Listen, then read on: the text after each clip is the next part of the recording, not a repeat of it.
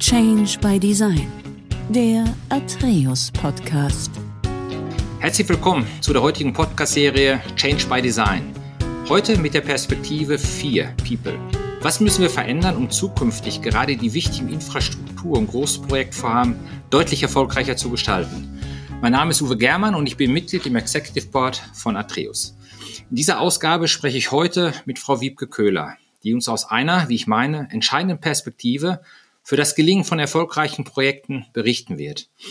Bevor wir damit starten, werde ich Frau Wiebke Köhler kurz vorstellen. Wiebke, erstmal würde ich sagen, wir sprechen uns beim Vornamen an. Wir kennen Sehr gerne. Ja. seit einigen Jahren. Und äh, ja, also ein, zwei Sätze zu deiner Vita.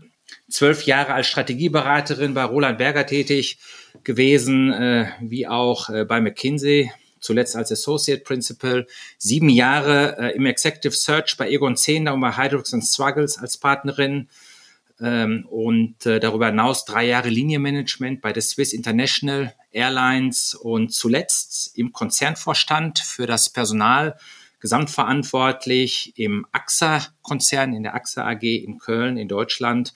Darüber hinaus mittlerweile Buchautorin zu wirklich verschiedenen spannenden Themen und Gründerin und äh, Geschäftsführerin von Impact Wunder, einer Strategieberatung. Herzlich willkommen, Wiebke. Ich freue mich sehr, dass wir heute diesen Podcast miteinander hier gestalten werden. Ja. Ja, vielen lieben Dank für die Einladung, lieber Uwe. Sehr, sehr gerne. Mal ganz spontan, Wiebke, was verbindest du generell mit Großprojektvorhaben? Was kommt dir ganz spontan in den Sinn? Pain in the neck, würde ich sagen. Das ist das Erste, was mir einfällt. Jeder, glaube ich, äh, bei Großprojekten würde als erstes denken an Berliner Flughafen, Elfi, also Elbphilharmonie in Hamburg oder den Stuttgarter Bahnhof. Äh, und wir wissen alle, wie kompliziert und desaströs die sich äh, geriert haben. Ja, das ist ja schon verrückt, ja. Wenn wir über Großprojekte nachdenken, wir sprechen über Großprojekte, dann fällt einem genau das ein. Genau so ist es. Und ich glaube, das würde auch, wenn man auf der Straße jetzt äh, die Leute befragt, das Erste sein, was allen in den Sinn kommt. Und leider muss man sagen, obwohl wir doch eigentlich ein Land nicht nur der Dichter und Denker, sondern der Ingenieure sind, kann man doch nicht nachvollziehen, warum es denn auf einmal so kompliziert ist. Ich kann jedenfalls keine Geschichten aus den 70ern oder 80ern erinnern, wo schon mal solche Großprojekte so schief gelaufen sind oder so langwierig waren. Mag jetzt aber auch an meiner schlechten Erinnerung liegen, aber mir scheint das irgendwie ein Neuzeitthema zu sein. Mhm. Hast du eine These, woran das liegt? Ja, habe ich, in der Tat. Und zwar deswegen, weil wir Weltmeister da drin sind, nicht nur in Deutschland, sondern auch in Europa, uns zu Tode zu regulieren. Also wenn es hier noch nicht eine Vorschrift gibt, dann erfinden wir eine. Wenn es da noch nicht irgendwie äh, konsensweit in Europa ein Gesetz gibt, dann erlassen wir eins. Und so äh, hat die Regelungswut, ich nenne es mal bewusst so, in den letzten Jahren dermaßen um sich gegriffen, dass die Menschen, die wirklich so ein Projekt planen, äh, natürlich unglaublich viele Dinge beachten müssen. Und äh, wir haben beim Berliner Flughafen gesehen, da war es der Brandschutz, der ja ganz lange dafür gesorgt hat, äh, dass Planungen komplett gekippt und über, äh, über Bord geworfen werden mussten. Also insofern, ich glaube, es liegt unter anderem auch an dieser Vielzahl an Vorschriften, die wir da uns in den letzten 30 Jahren irgendwie angeeignet haben. Ja, genau. Ähm, wir haben ja im Mittelpunkt die Fragestellung, was muss verändert werden, um halt komplexe Infrastrukturprojekte deutlich erfolgreicher zu gestalten. Und man kann ja auf eine solche Fragestellung über äh, verschiedene Perspektiven einfach mal draufschauen. Man spricht von Verantwortung, von einer Risikoperspektive, Führung, Kommunikation. Wir sprechen ja hier und heute über die Perspektive People, über den Faktor Mensch und nicht über Werkzeuge und über das Zielbild. Das sind noch die anderen Perspektiven. Und wenn wir jetzt einfach mal auf People eingehen, auf die Perspektive, wo wir jetzt miteinander sprechen. Was ermöglichen aus deiner Sicht komplementäre Aufstellungen in erfolgreichen Projektteams? Was macht für dich eine komplementäre Aufstellung in erfolgreichen Projektteams? Was kennzeichnet dies? Naja, komplementär sagt es ja eigentlich schon. Ich habe bei einem Großprojekt, egal ob es jetzt ein Infrastrukturprojekt ist oder das eine riesige IT-Projekt für den Konzern, das irgendwie neu eingeführt wird, äh, ich habe einfach eine Fragestellung, die Auswirkungen hat auf sehr viele Menschen, die typischerweise auch sehr viele Projektbeteiligte hat und die ich natürlich interdisziplinär besetzen muss. Das heißt, ich Klar. habe verschiedenste Personen, die miteinander reden müssen und wir wissen alle, der ITler nutzt eine andere Sprache als das jetzt der typische äh, Geschäftsmann oder sage ich mal äh, aus der Businesslinie kommende Mensch tut. Ein Jurist hat wieder ein ganz anderes Verständnis auf Dinge drauf zu gucken und das muss ja trotz allem irgendwie so miteinander harmonisiert werden, dass alle ganz klar wissen, auf welches Ziel jetzt hingearbeitet werden soll. So, das nenne ich mal komplementär. Also eine Zusammenstellung eines Projektteams, ja, dass diese verschiedenen Disziplinen, die man halt in so einem Großprojekt braucht, auch mit abdeckt. So, das würde ich jetzt erstmal äh, unter dem Teil ähm, fassen.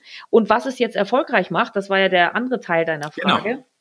Ähm, das ist so vielschichtig, dass ich da nicht den einen Satz zu habe. Und vielleicht erlaubst du mir mal kurz zu sagen, was ich erlebt habe, was die typischen Probleme sind auf solchen ja, Projekten. Ja, weil es geht ja los mit unrealistischen Projektplanungen. Ja, da, äh, ich glaube, das kennen wir alle, dass Deadlines x-fach überschritten werden. Dann gibt's Planungen, die halt so in so einem alten Denken gemacht werden, so Wasserfallchartmäßig, aber eben nicht agil.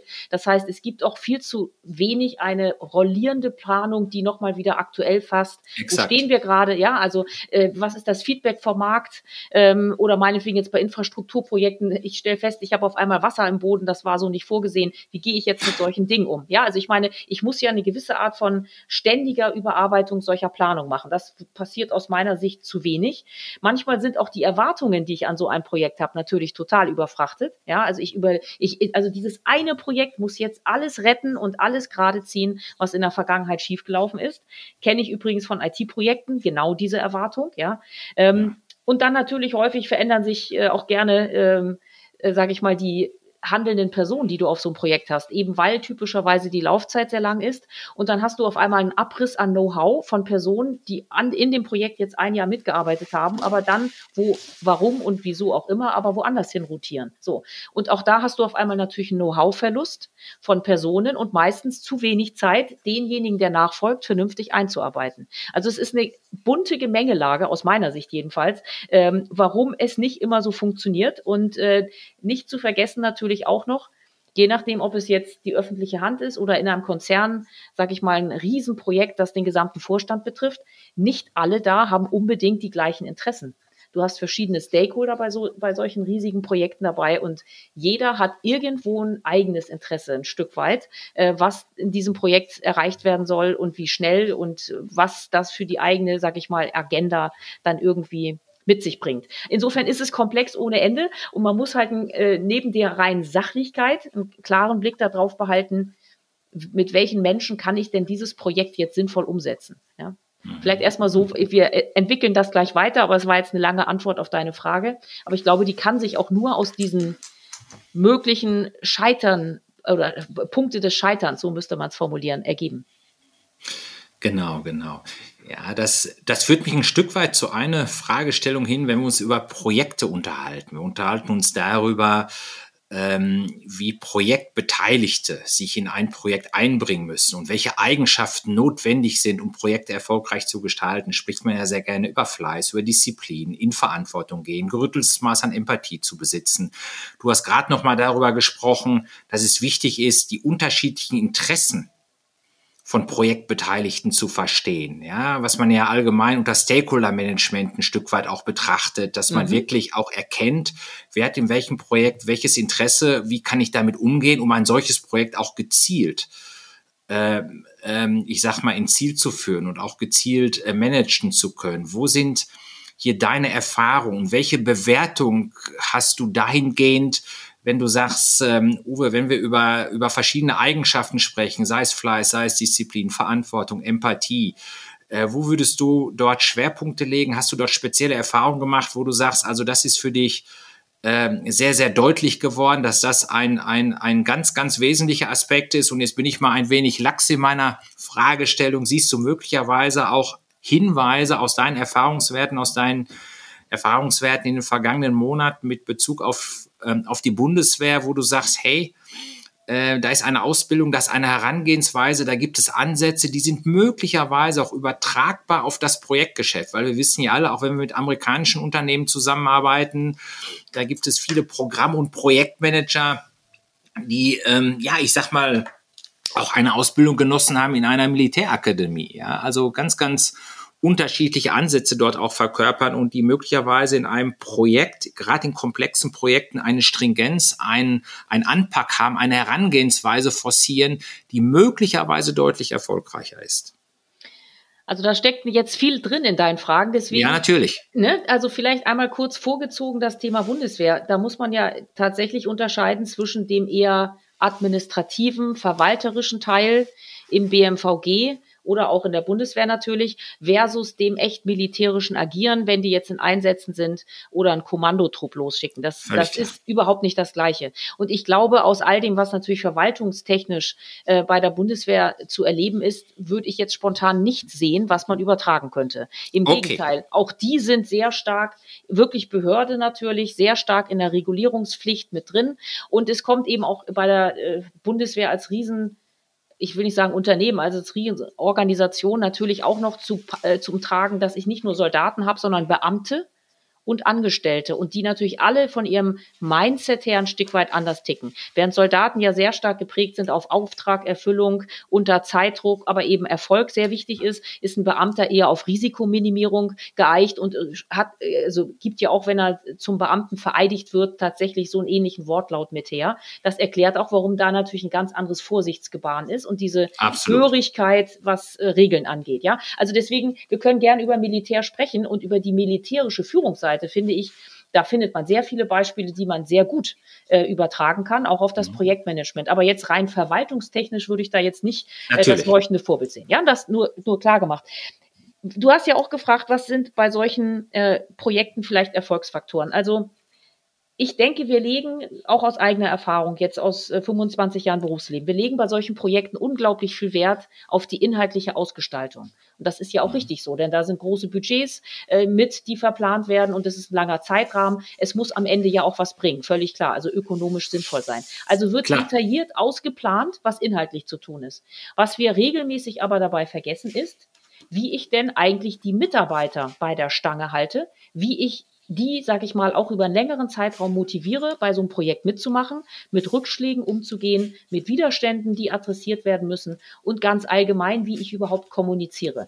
Das ist bei allen Projekten, die ich so erleben durfte, tatsächlich immer etwas, was völlig unterbelichtet bleibt und was aus meiner Sicht aber ganz, ein ganz starker Erfolgsfaktor ist, um so ein Projekt wirklich auch erfolgreich abzuschließen. Und warum ist das so? Erstens sind ja natürlich diese Mitarbeiter sehr stark in so einem Projekt drin. Ich habe Projekte erlebt, die zum Beispiel gar keine Visibilität beim Vorstand hatten. Da kann man ja. sich wirklich total, also man kann die Uhr danach stellen, wann die Motivation in der Projekttruppe deutlich absinkt. Ja, das ist das ist so so gering, wie man das jetzt vielleicht äh, erachten möchte. So eine umso größere Wirkung hat es aber auf alle Projektbeteiligten. Das heißt also Visibilität in einem Konzern jetzt beim Vorstand zu haben oder in einer Behörde beim höchsten Ministerialrat oder wer immer das Projekt auch leitet, das darf man nicht unterschätzen, hat seinen Wert. So, und aber natürlich auch regelmäßige Kommunikation und Information über den Projektstatus. Ich kenne auch Projekte, wo man nur im Abstand ganz fix im Abstand von vier Wochen, sechs Wochen oder acht Wochen einen Lenkungsausschuss hat, was überhaupt nicht die Dynamik auf diesem Projekt widerspiegelt und auch nicht hilft, um kurz und schnell zur Entscheidung zu kommen. Ja, man ist so eingetaktet in diese festen, äh, jedenfalls kenne ich das so, in diese festen Zyklen und das hilft dem Projektteam überhaupt nicht, die jetzt gerade vor die Wand laufen und sagen, ich brauche jetzt eine Entscheidung. Natürlich, je nach Unternehmenskultur ist es vielleicht dann auch möglich, das höher zu eskalieren und zu sagen, ich brauche jetzt ja. eine Entscheidung. Ja, ich kenne aber wie gesagt auch diejenigen, die das nicht tun. So, also insofern, das hat was mit Kommunikation und, und Information zu tun. Und dann darf man auch nicht vergessen, wir haben immer irgendwie Leute, die von so einem riesengroßprojekt betroffen sind. Das ist, wenn ich eine Autobahn baue, sind es diejenigen Anwohner da, die auf einmal vielleicht Verkehrslärm haben. Ähm, wenn ich jetzt ein großes flächendeckendes IT-System einführe, dann habe ich da reihenweise Leute in Abteilungen sitzen, die gezwungen werden, in Anführungsstrichen, sich jetzt auf ein neues System einzulassen und all das, was sie jetzt vielleicht die letzten Jahrzehnte oder Jahre gelernt haben, über Bord zu werfen. Da kann man nicht erwarten, dass sofort jeder Hurra und Attacke ruft, sondern da muss man irgendwie ein Stück weit auch Veränderungsmanagement betreiben und eben auch mit möglichen Widerständen vernünftig umgehen. Und das ist aus meiner Sicht auch ein ganz zwingender Erfolgsfaktor für solche Projekte. Okay, ja gut, das war jetzt ja nochmal ein klares Statement, dass du gesagt hast, der inhaltliche Fokus ist oft einer, der im Mittelpunkt steht von solchen Projekten. Und das Mitarbeiter, äh, dass der Mitarbeiterfokus, du hast es ein bisschen salopp formuliert, hast du gesagt, das ist natürlich wichtig, die Mitarbeiter in einem solchen Projekt, es gibt ja Höhen und Tiefen, auch bei der Stange zu halten. Ähm, und dass man auch in einer entsprechenden Art und Weise äh, kommuniziert, Informationen fließen lässt und auch Transparenz ermöglicht. Das ist ja auch ganz wichtig. Stellen wir auch immer wieder fest in Großprogrammen und Projekten, dass das mitunter äh, nicht auf einem hohen Niveau ist. Äh, wenn du jetzt sagst, Mitarbeiter bei der Stange halten, in komplexen Großprojektvorhaben, einfach aus deiner, aus deiner Erfahrung noch einmal. Was sind ähm, gute ähm, nicht nur Hinweise, sondern was ist, ein, ähm, was ist eine gute Handlung, was ist ein gutes Mittel, um es tatsächlich zu schaffen, Mitarbeiter in einem solchen Projekt bei Laune zu halten, ja, so dass sie auch gerne mitmachen. Also es wird ja manchmal ich habe mich letztens noch mit jemandem unterhalten, er hat gesagt, da muss man halt die Mitarbeiter motivieren. Ich sage jetzt mal so ein bisschen stumpf, ja. Und ich sag mal, jeder, der sich etwas intensiver mit Projekten oder auch mit Führung auseinandersetzt, der weiß, dass eine klassische Motivation, ich stelle mich davor nicht motivieren, Mitarbeiter funktioniert ja nicht. Ja. Also man muss letztendlich einen Rahmen schaffen, ein Umfeld schaffen, wo Mitarbeiter auch gerne arbeiten, auch Projektmitarbeiter. Absolut. Gibt es da aus deiner Sicht gute Hinweise, wo du sagen kannst, hey, da habe ich Tipps und Tricks, ja, um genau dieses äh, zu ermöglichen, ja, ja, also genau wie du sagst, die Motivation ist etwas Intrinsisches. Das heißt, von außen Absolut. kann ich gar nicht motivieren. Ja, genau. du hast es genau richtig gesagt. Ich kann einen Handlungsrahmen setzen und normalerweise sind Menschen dann motiviert, wenn sie jemanden haben, für den sie arbeiten, der ein Vorbild ist, der also durchaus selber das tut, was er von anderen erwartet. Ja, also Absolut. Walk the Talk kennen wir alle, ähm, ist echt bekannt, aber ist auch äh, in der äh, Verhaltenspsychologie nachgewiesen, dass das einen ganz großen motivatorischen Effekt hat. Ja, zum Zweiten natürlich sich mit eigenen Ideen wirklich auch einbringen können. Also wirklich selber Gehör finden, wenn man jetzt irgendwie einen Vorschlag macht dafür, das doch vielleicht anders zu lösen. Ähm, ja, oder auch ein Team anders zusammenzusetzen oder jedenfalls anders vorzugehen. Also sich selber einbringen zu können, ist auch ein ganz starker Motivator. Dann auch natürlich, wie mit Fehlern umgegangen wird berühmtes Thema kennen wir alle, Fehlerkultur. Also werde ich jetzt da böse abgestraft und irgendwie in so einem Lenkungsausschuss vielleicht noch vor allen, also vor, vor allen, die da beteiligt sind, irgendwie nach ja. vorne zitiert und, und klein gemacht und muss mich in die Ecke stellen? Oder wie geht man mit Fehlern um? Ja, was passiert? Wird das als eine Lernchance begriffen oder was ist das? So, das sind alles einzelne Facetten, die natürlich eine gute Kultur ausmachen. Wertschätzung ist es natürlich auch. Ja, also vom Vorgesetzten eine Rückmeldung dafür zu kriegen, super. Und übrigens nicht nur einmal im Jahr in so einem Jahres Beurteilungsgespräch, sondern natürlich während des, Pro des Laufen des Projektes. Das machen ja auch manche schon, die zum Beispiel morgens jeden Tag anfangen mit einem kurzen Huddle-Meeting, englisch gesprochen, Huddle-Meeting, wo kurz besprochen wird, was machen wir an diesem Tag, übrigens, was ist gestern gut gelaufen und was nicht. Also in so einer Taktung kenne ich das auch. Morgens den Tag kurz so beginnen, am Ende des Tages kurz ausklingen lassen. So, dann bauen sich gar nicht riesige Emotionen auf, weil das direkt an jedem Tag abgefedert wird. Positive, wie auch vielleicht negative Dinge, die vielleicht eben auch angesprochen gehören. Ja, also insofern diese regelmäßige, regelmäßige Kommunikation Kommunikation mit dem Team ist aus meiner Sicht eben auch wichtig.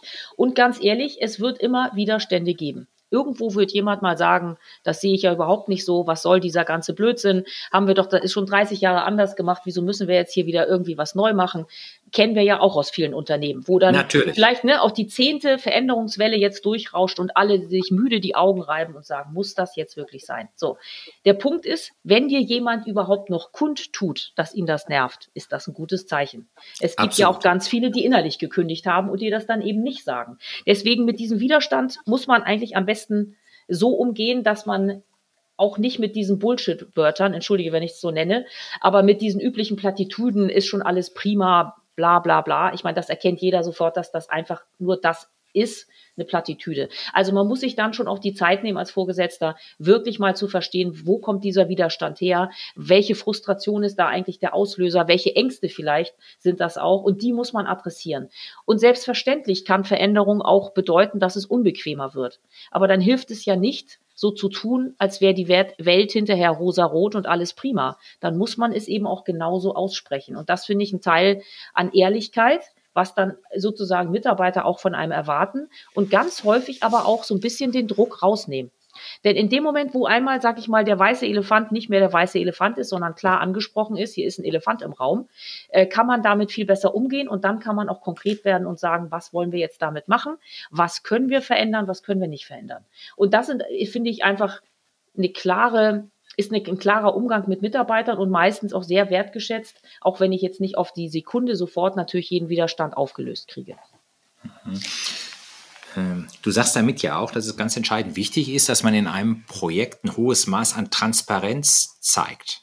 Absolut, ja. Okay. Ja, ich sag mal, das ist ja, äh, Entschuldige ja. bitte. Ähm, Transparenz ist, finde ich, wichtig. Du musst jetzt nicht irgendwelche Firmengeheimnisse verraten. Darum geht's nicht. Ich glaube, das wird häufig irgendwie falsch verstanden. Nicht, mhm. darum geht's nicht. Aber wenn jeder doch sowieso weiß, dass bestimmte Dinge gerade im Argen liegen, dann bringt es doch nichts. Ich mache mich doch unglaubwürdig als Vorgesetzter, wenn ich dann mich vorne auf die Bühne stelle und trotzdem Chaka rufe und suche es alles und, und, und sage, es ist alles großartig. Das ist blödsinnig. Jeder im Raum weiß, das stimmt nicht. Und jeder erkennt dann auch, wir lügen uns hier gerade wieder mal selbst in die Tasche. Ich habe die Erfahrung gemacht, je häufiger man wirklich klar ausspricht, wo stehen wir gerade, welche Chancen liegen vor uns, aber auch welche Risiken und was braucht es jetzt von jedem Einzelnen. Aber übrigens wirklich von jedem Einzelnen, also jeder, das heißt auch man selber, auch als Vorgesetzter, was müssen wir jetzt tun, um das zum Gelingen zu bringen? dann habe ich schon die Erfahrung gemacht, dass Leute wirklich mitziehen. Ja, dann, dann verstehen die alle, wir gehen jetzt hier durch eine dunkle Phase, es ist mühsam, es ist ein Feld des Morasts, das da vor uns liegt, aber am Ende wartet der Strand auf uns. So, aber wie gesagt, zu erzählen, äh, der Strand ist schon ein Meter entfernt, wenn es de facto noch drei Kilometer sind, ist halt blödsinnig und nicht motivierend. Das erkennen die Leute natürlich auch in der Millisekunde, in dem sie den Raum verlassen. Ja, es ist ja manchmal ganz interessant, wenn man sich aus einer People-Projekte darüber unterhält, ähm, was sind im Prinzip die erfolgskritischen Punkte, um in komplexen Projektvorhaben deutlich erfolgreicher zu werden. Sprichst du jetzt gerade äh, sehr deutlich darüber, dass es wichtig ist, ein hohes Maß an Offenheit zu zeigen, äh, Mut zu Transparenz zu haben, ja, also mhm. auch Themen, die ohnehin da sind, sichtbar werden zu lassen, sie gezielt anzusprechen und dann äh, in einer projektverantwortlichen Rolle auch aufzuzeigen, auch gemeinsam mit dem Team darüber zu diskutieren, wie geht man genau, sage ich mal, mit einer solchen Situation um, wie geht man mit diesen spezifischen Herausforderungen oder Problemstellungen. Ähm, das hast du ja gerade noch mal sehr, sehr deutlich unterstrichen, dass das ganz wichtig ist, weil die Themen sind ja da. Entweder bleiben sie im Dunkeln und rumoren vor sich hin und es passiert an der Stelle nichts oder sie werden, sag ich mal, transparent gemacht, sie werden angepackt und dann bringt man auch solche Projekte nach vorne. Meines Erachtens ein ganz, ganz wichtiger Punkt, den du da gemacht hast, weil das sind auch Erfahrungswerte, die haben wir in unterschiedlichen Projektvorhaben gemacht, wo man genau, sage ich mal, diese Offenheit, den Mut zu Transparenz nicht hatte. Und äh, wenn sich das dann ein Stück weit einschleift, dann wird es auch schwierig. Ja, absolut. Weil man dann auch in einer projektverantwortlichen Rolle schlichtweg an Glaubwürdigkeit verliert. Ja, und weißt du, genau wie du gerade gesagt hast, wo die Probleme sind, das wissen ja fast alle immer. Das kriegt ja jeder, der auf so einem Projekt mitarbeitet, sehr schnell mit. So, jetzt kann es sein, dass manche Probleme tatsächlich nur zeitlich bedingt sind und sich auch wieder auflösen. Andere Probleme kennt jeder, die verschwinden aber auch irgendwie nicht. Und dann muss man, finde ich, so ehrlich sein zu sagen, gehen wir es jetzt mal wirklich klar an und gucken, was sind die Ursachen hinter diesen Problemen und man wird man feststellen, manche Dinge sind nicht veränderbar. Okay, mit denen muss man irgendwie leben. Ja, andere Dinge sind veränderbar, entweder weil ich sie selbst in der Hand habe oder weil ich vielleicht äh, meine Erwartungen verändern muss oder was auch immer. Ja, die kann ich verändern. Und ähm, ich glaube, mit so einer Einschätzung da ehrlich umzugehen, das ist hilfreich. Bei den Sachen, die ich gar nicht verändern kann, muss man sich halt dann, wenn das größer und größer wird, die Frage stellen, mache ich dieses Projekt noch weiter oder breche ich es ab? Auch das finde ich, diese Frage die habe ich noch nie gehört, dass sich die einer ernsthaft stellt. Ich verstehe natürlich, warum. Verstehen wir alle. Klar, da wird viel Geld versenkt auf Riesenprojekten und natürlich darf es eigentlich nicht scheitern. Der Punkt ist aber, man könnte auch am Anfang einer solchen Projektplanung sich mal überlegen, wo gibt es denn diesen Exit of No Return? Also wo ist der Punkt erreicht? Das machen Spezialkräfte zum Beispiel, wenn die einen, einen geheimen Kommandoauftrag haben. Die überlegen sich auch vorher, wo ist der Point of No Return? Also was muss definitiv erreicht sein? Äh, oder ich äh, breche dieses Mandat, diesen Auftrag, dieses geheime Kommando ab. So, das tun wir in Großprojekten nicht. Es muss dann auf Teufel komm raus gelingen. Und dann sehen wir das Endergebnis bei der Elfi. Es ist ein sehr schönes Konzerthaus hier bei uns in Hamburg, hat aber das Zehnfache gekostet, als eigentlich geplant war. Was den Steuerzahler natürlich zu Recht sauer macht. Also man muss dann irgendwann mal in eine ganz realistische Abwägung kommen von dem, was braucht es jetzt noch, das zum Erfolg zu bringen, oder ist es nicht günstiger, auch irgendwas mal einzustellen? Ich sage das mal ganz bewusst so provokant. Ja. Aber ich, ich finde auch, das hilft einfach nicht, sich diese Frage nicht auch mal zu stellen. Ja? Spannend.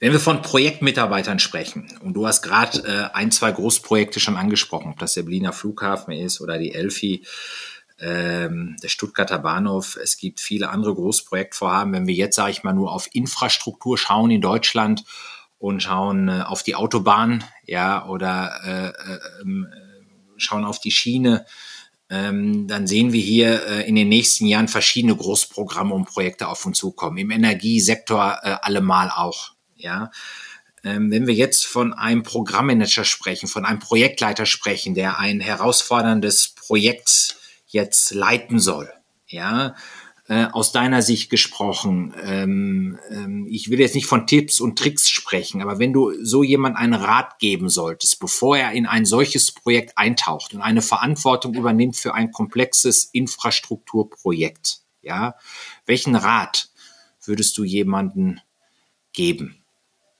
Um ein solches Projekt erfolgreich umzusetzen. Wir haben jetzt verschiedene Themen besprochen und da sind mhm. sicherlich äh, Aspekte davon mit zu berücksichtigen, gerade was das Thema Offenheit, Mut zu Transparenz und auch ähm, eine Art der Kommunikation zu führen, äh, um Projektmitarbeiter äh, auch, auch ähm, ja, ich sag mal, gut motiviert in einem solchen Projekt zu halten, das ist klar. Aber gibt es spezifische persönliche Hinweise, die du jemand geben würdest, der ähm, noch in der Überlegung ist, in Verantwortung zu gehen für ein komplexes Projektvorhaben? Naja, es ist natürlich, äh, also man ist entweder der Typ, der, sag ich mal, auf tausend Hochzeiten tanzen kann, oder man ist es nicht. Ich glaube, da muss man sich auch vorher selbst ganz ehrlich die Frage stellen, äh, möchte ich das? Weil solche Riesenprojekte sind eben super komplex. Sie haben die Angewohnheit, sich im Prinzip stündlich, manchmal auch nur täglich irgendwie zu verändern, von links ja. auf rechts zu drehen und man muss in der Lage sein, das irgendwie zu bewältigen. Man muss also, glaube ich, als Persönlichkeit gesprochen, relativ äh, flexibel und wendig sein, in der Art und Weise Probleme lösen zu können. So. Leben in der Lage, würde das der Soldat nennen, nämlich aus dem, was ich gerade vorfinde, dann eben wirklich jeden Tag das Neue und das Beste zu machen. Natürlich kann man ein Stück weit versuchen, das auch abzufedern, indem man eben relativ langfristig sich überlegt, äh, wie muss eine realistische Planung aussehen. Dann ist man zwar immer noch nicht vor der ein oder anderen Überraschung gefeit, aber hat vielleicht ein etwas stabileres Grundgerüst, auf dem man mhm. voranschreitet. Ähm, aber ich glaube, es, es ist das, was wir in anderen äh, Unternehmen auch sehen, so eine Art äh, agiles Vorgehen, also ein Sprintmodus, irgendwie sich gedanklich da auch reinzunehmen, um zu sagen, wir müssen irgendwie flexibel bleiben und wenn dies und jenes passiert, müssen wir halt auch in einer Art und Weise darauf reagieren können.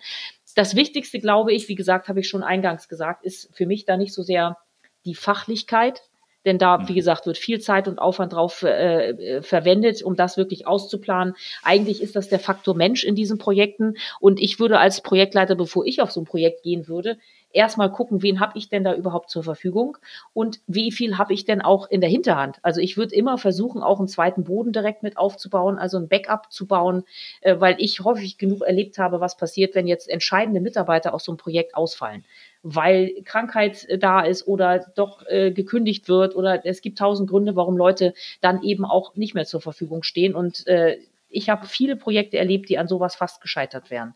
Deswegen das Wichtigste, glaube ich, als Rat wäre, wen hast du da zur Verfügung als Person und dir mal zu überlegen, was denn eigentlich der Purpose für diese Person sein kann, auf so ein Projekt mitzuarbeiten. Also wie motiviere ich die und zwar nicht nur für den heutigen Tag, sondern eben für eine richtig lange Projektlaufzeit. Und ich habe es ja auch schon gesagt, ich würde darauf dringen, dass parallel dazu ein Kommunikationsprojekt aufgesetzt wird, um alle, die halt erstens natürlich beteiligt sind am Projekt, aber zum Zweiten auch alle, die in irgendeiner Art und Weise davon betroffen sind, mit einzubinden in das Ganze. Auch Wenn das, du von Kommunikation sprichst, Wiebke, mhm. mhm. würdest du differenzieren, also interne Kommunikation in das Projekt hinein und externe Beides. Kommunikation? Beides. Beides. Ja, weil wenn du jetzt ein Infrastrukturprojekt hast, also dann äh, würde man das vielleicht eher PR nennen, aber irgendeiner sollte sich dann mit den Anwohnern zusammensetzen und auch da die Kommunikation betreiben, Absolut. mit den Landräten, den Gemeinden, was auch immer. Ja, also Absolut. da bist du jetzt eher zu Hause als ich. Solche Projekte mache ich sonst nicht. Aber in der Tat, also für mich gilt das nicht nur für das Projektteam selbst, sondern auch auf alle, auf die es abstrahlt. Damit spart man sich Sehr ganz schön. viel Mühen und auch, sag ich mal, Demos oder was auch immer dann da ansonsten so passiert. Verhindern kann man es nicht, aber man kann sein Bestes geben, um das irgendwie einweg, äh, halbwegs einzuhegen. Ja, klasse. Gut, ähm, ja, wir sind ja eingangs äh, nochmal auf den, auf den Punkt gekommen, dass du gesagt hast, äh, ein inhaltlicher Projektfokus, ähm, das ist ganz selten, dass man den in äh, Projektvorhaben äh, nicht ausreichend äh, betrachtet und dass der auch nicht ähm, ähm, ausreichend äh, klar ist. Das passt in aller Regel.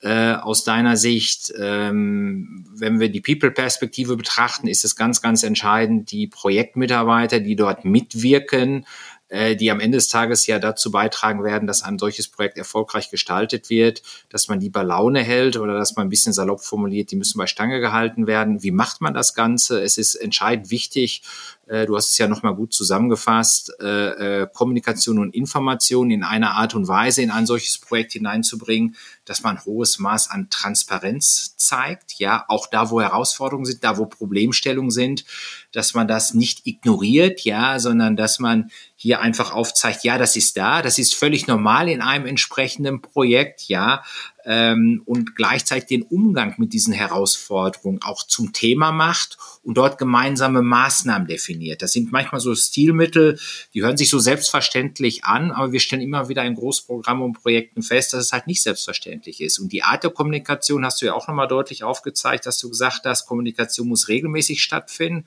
nahezu täglich in solchen Projekten. Das ist ganz, Absolut. ganz wichtig. Erstmal ja. braucht man die verschiedenen Tools dazu, aber neben den Tools, die man dazu entsprechend verwendet, wo wir in einem äh, Folgepodcast drauf eingehen werden, ist es ja auch wichtig, einfach direkt in den Dialog mit den Projektbeteiligten einzutreten. Ob das jetzt, sage ich mal, über ein, ähm, über ein Chat ist, über einen Videokanal oder natürlich auch face-to-face. -face.